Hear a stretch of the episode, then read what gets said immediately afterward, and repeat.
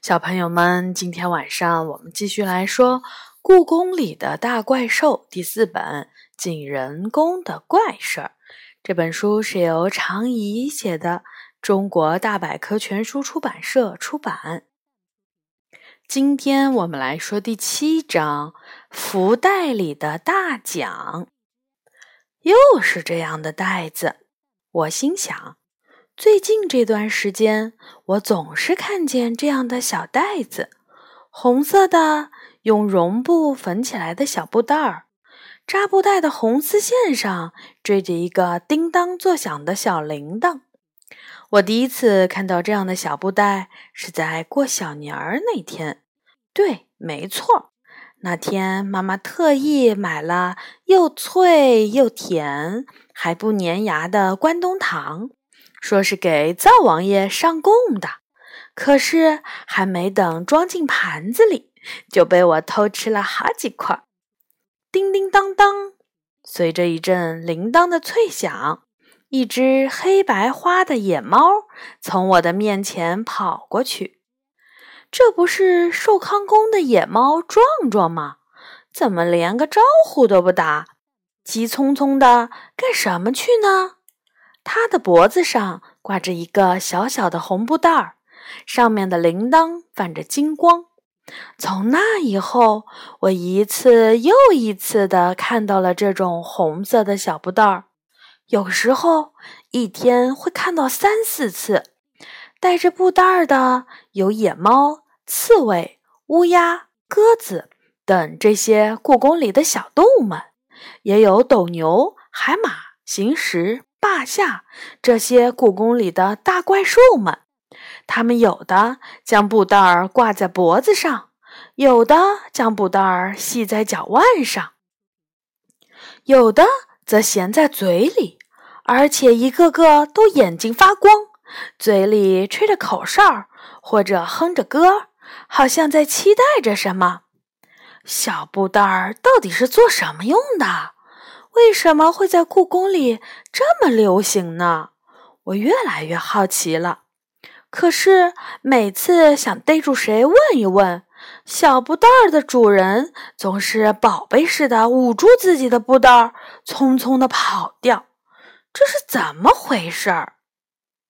几天过去了，去吃午饭的路上，我看见杨永乐慌慌张张的跑出了食堂。手腕上居然也挂着这种红色的小布袋儿，不行，我今天一定要弄个水落石出。我悄悄地跑到他身后，一把抓住那个小布袋儿。这是什么？杨永乐吓了一跳，他一把从我的手中抢过小布袋儿。是你呀！看到我，他松了口气。我看着他紧张的样子，奇怪极了。那布袋里到底装的是什么啊？杨永乐一脸惊讶：“你不知道吗？知知道什么？”我睁大眼睛。杨永乐看看周围，接着压低了声音说：“领福袋儿，赢大奖，这么大的好事儿，早就在故宫里传开了，你居然不知道？他在说什么？”我从来没有听说过福袋这回事儿，也从来没有听妈妈或是身边的叔叔阿姨提起过。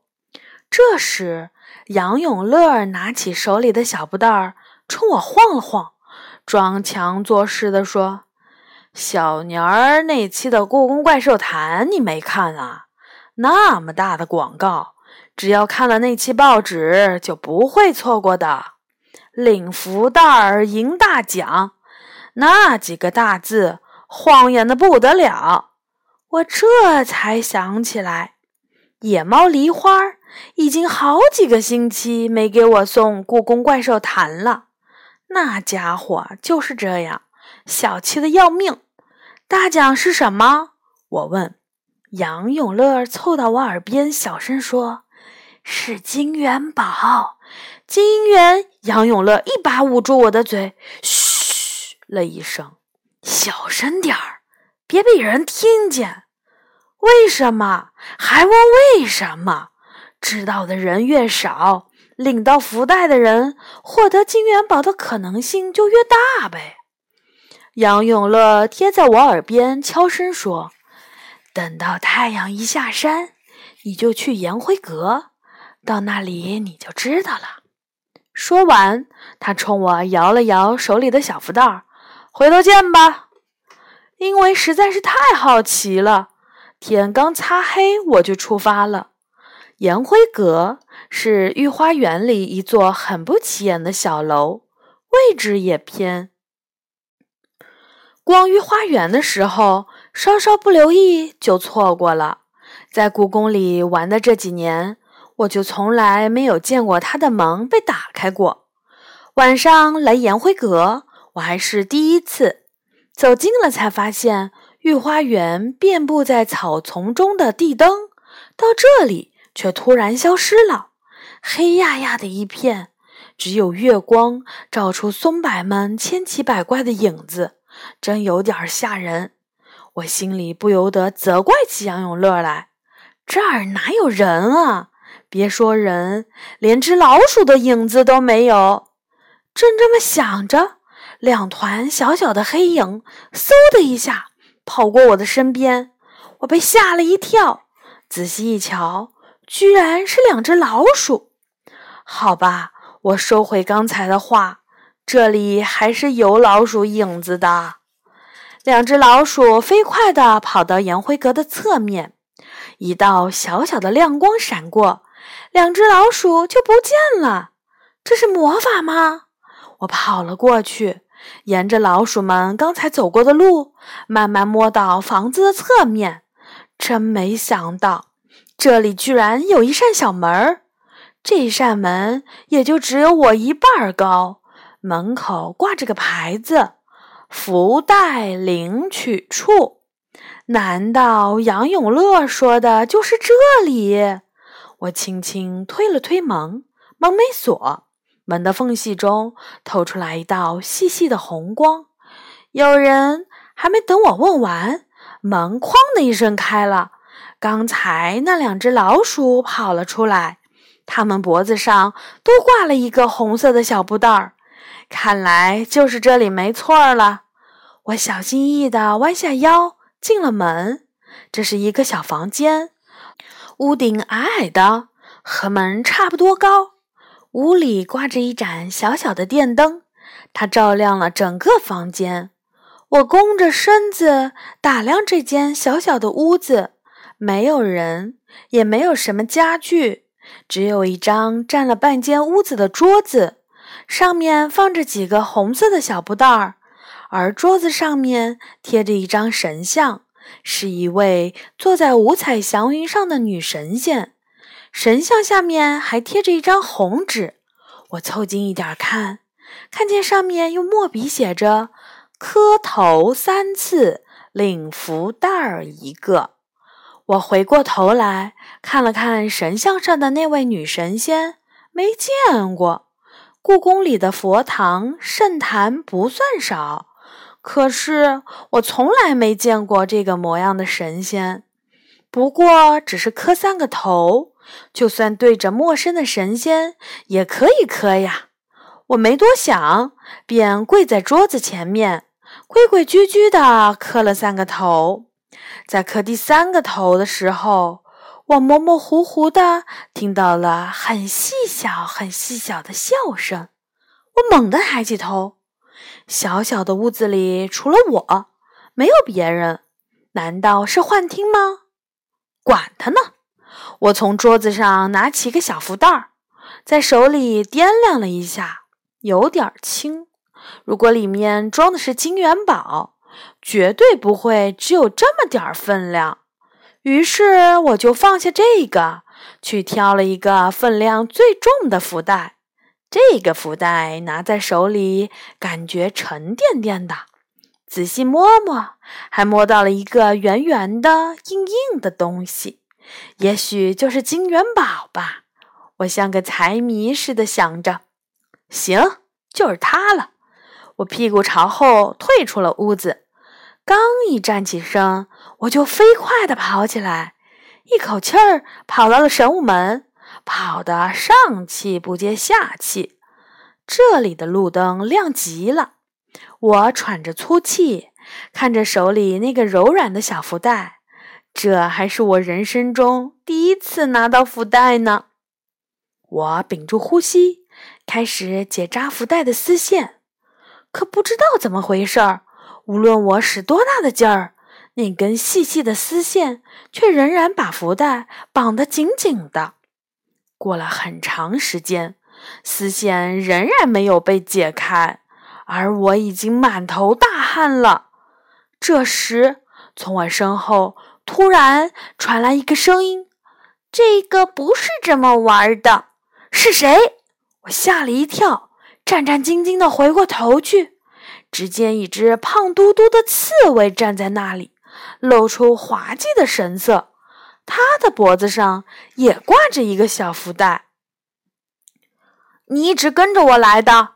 我不住地打量着眼前的刺猬。刺猬摇摇头，又指了指我手里的福袋。我是听到铃铛声才过来看看的。这样啊，我点了点头。你刚才说这个不是这么玩儿，什么意思？刺猬轻蔑地瞥了我一眼。这么大的孩子还不认识字儿吗？报纸上明明写着，福袋现在是打不开的。为什么？我睁大眼睛。报纸上说。福袋只有腊月二十九日那天晚上，在颜灰阁才能打开。刺猬摇头晃脑地说：“我看了看刺猬，又看了看手里的福袋，说：‘可是明明只有一根丝线系着，力气大一点儿。’没等我说完，刺猬就摇着一根手指说：‘No, no, no。’我看过好多力气比你大得多的怪兽，都打不开呢。哦，我刚拿到福袋的时候，也想立刻打开看看，可是费再大的劲儿也没用。后来我就躲在烟灰阁旁边的松树后面，看别人怎么做。你猜怎么着？刺猬的小眼睛闪闪发亮。无论谁拿到福袋，一出门都想打开看看，但是连酸泥那么大力气的怪兽，居然也打不开这个小小的福袋呢。刺猬高兴的转了个圈儿，所以我觉得肯定是送福袋的神仙给这个福袋施了魔法。魔法，对。刺猬肯定的点点头，一定就是画上的那位女神仙，她施了魔法，这样所有的福袋都只能在腊月二十九日那天打开啦。你认识画上的那位女神仙吗？我问他。刺猬摇摇头，我也是第一次见到这位女神仙，看样子没准儿是哪个花仙吧。我有点儿纳闷儿，花仙这种天气，花仙儿们不是早就冬眠了吗？明天晚上见吧！刺猬冲我摇摇手，就飞快地消失在了冬青树丛里了。腊月二十九日是妈妈春节前最后一天上班，一到除夕，大家都回家过年，故宫也要闭门谢客了。天还没黑，杨永乐来找我，他手里居然拿着两个小福袋儿。你多拿了一个，我伸出手去，他却把两个福袋儿都藏在了身后。不是多拿的，他辩解道。再说，如果多拿了一个福袋，那个屋子的门就会关得紧紧的，出也出不去。所以，只有拿了一个福袋的人才能走出那间屋子。那另一个是哪儿来的？杨永乐儿下巴一抬，得意地说：“赢来的。原来他和黄鼠狼猜硬币，谁猜对了就能赢走对方的福袋。现在故宫里的动物和怪兽们对福袋简直是到了着迷的程度。他说：“就算怪兽们对金子没那么感兴趣，也都被这个游戏迷住了。”我点点头。昨天晚上和刺猬告别后，我碰到了怪兽行时在和霸下聊天，亲耳听到行时说他好久没有玩的这么开心了。走吧，杨永乐催促说。我望望窗外，天空已经漆黑一片。我系上围巾，跟在杨永乐后面，兴奋地出了门。一想到一会儿没准儿就能得到金元宝，可以卖很多钱来买自己想要的东西，我心中就充满了希望。穿过御花园茂密的松柏。走过金碧辉煌的清安殿，马上就到颜辉阁了。往日黑暗而又不起眼的颜辉阁，此时却变得既明亮又热闹。怪兽们在这里点起了夜明珠，野猫们一只不少的挤在一起，旁边围着刺猬家族、老鼠家族、狐狸家族和黄鼠狼家族。怪兽们都靠边站着。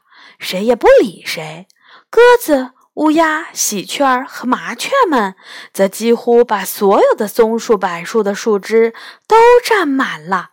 那些已经上百岁的松柏们发出了吱呀呀的声响。借光，借光，借光！抱歉。昨天那只胖刺猬正从一群黄鼠狼的中间穿过。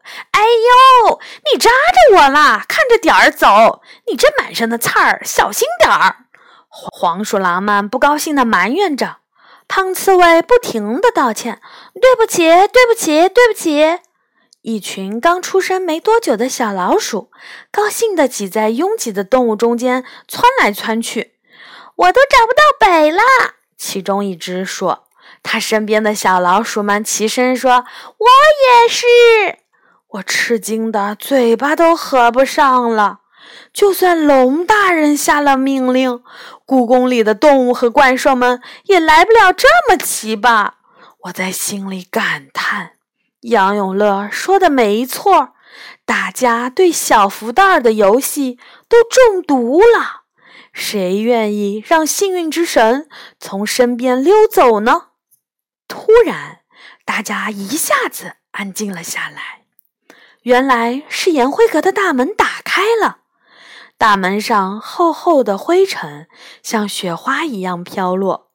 门后面响起了一个女人银铃般的声音：“是时候了。”各位可以打开你们手里的福袋，看看有什么样的惊喜在等着你们。听了这话，院子里的动物和怪兽们立刻乱作一团。女神仙说话了：“快快打开看看啊！我的福袋呢？这丝带怎么解开呀？”其实根本用不着解开丝带。因为几秒钟以后，所有人手中的小福袋就都“呼”的一声敞开了口，每个人都赶紧低头去看。结果呢，有的福袋中突然窜出一只大飞虫，吓得拿着福袋的老鼠一下瘫坐在了地上；有的福袋居然“啪”的一声爆炸了。拿着它的野猫的脸和爪子都被炸成了黑色。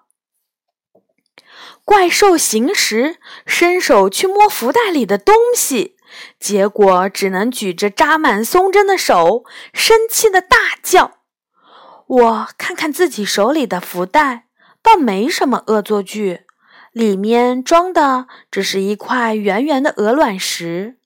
而杨永乐的一个福袋里是一小块腊肉，另一个福袋里则飘出了一张印着金元宝图案的贴画，大家都围了过去。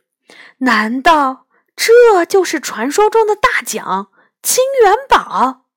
就在这时，颜辉阁的大门呼啦一下敞开了。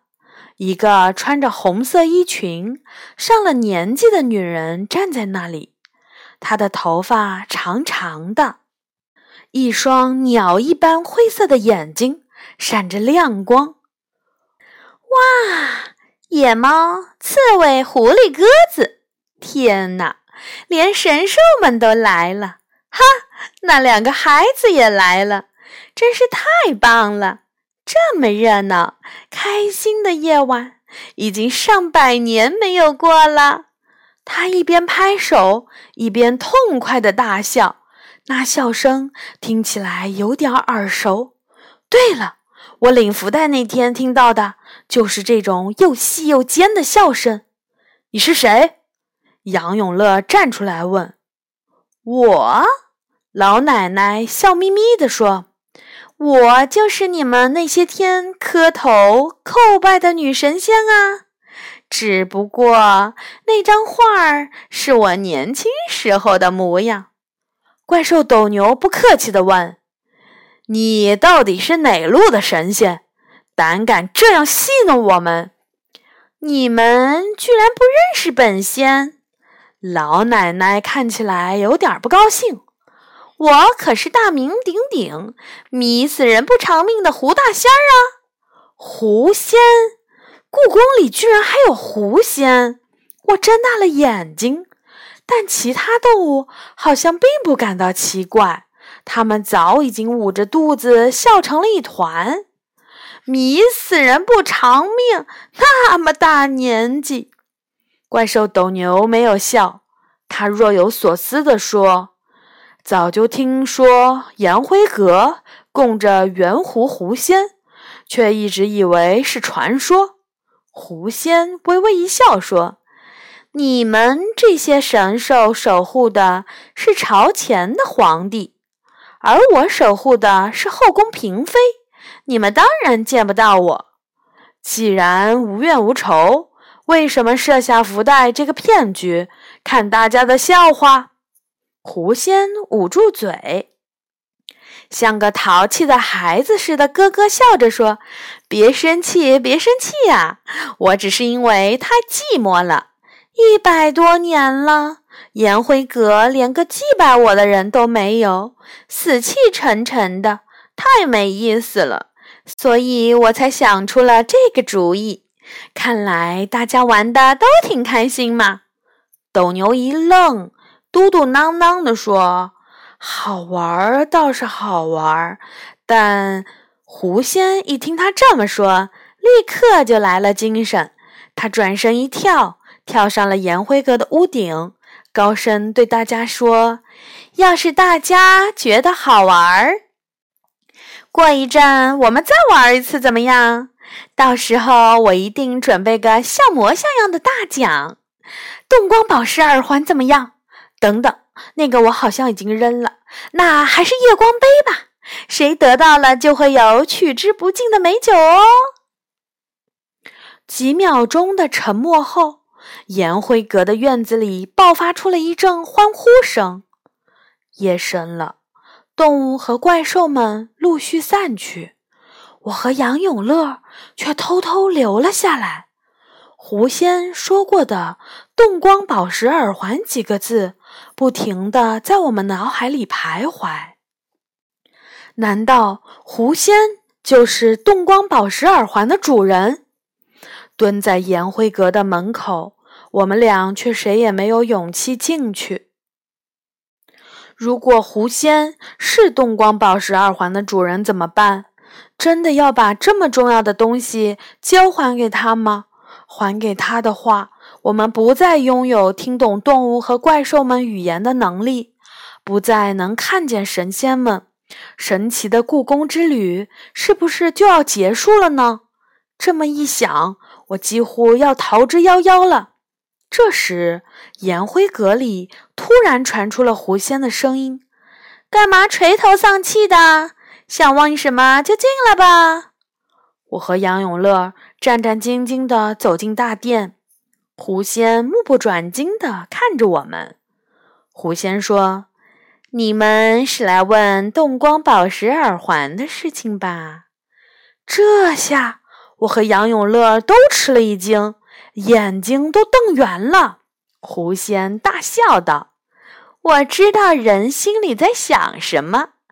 那对耳环是我故意丢掉的，为的就是让你们捡到它呀。”我愣住了，问：“您为什么要这么做呢？”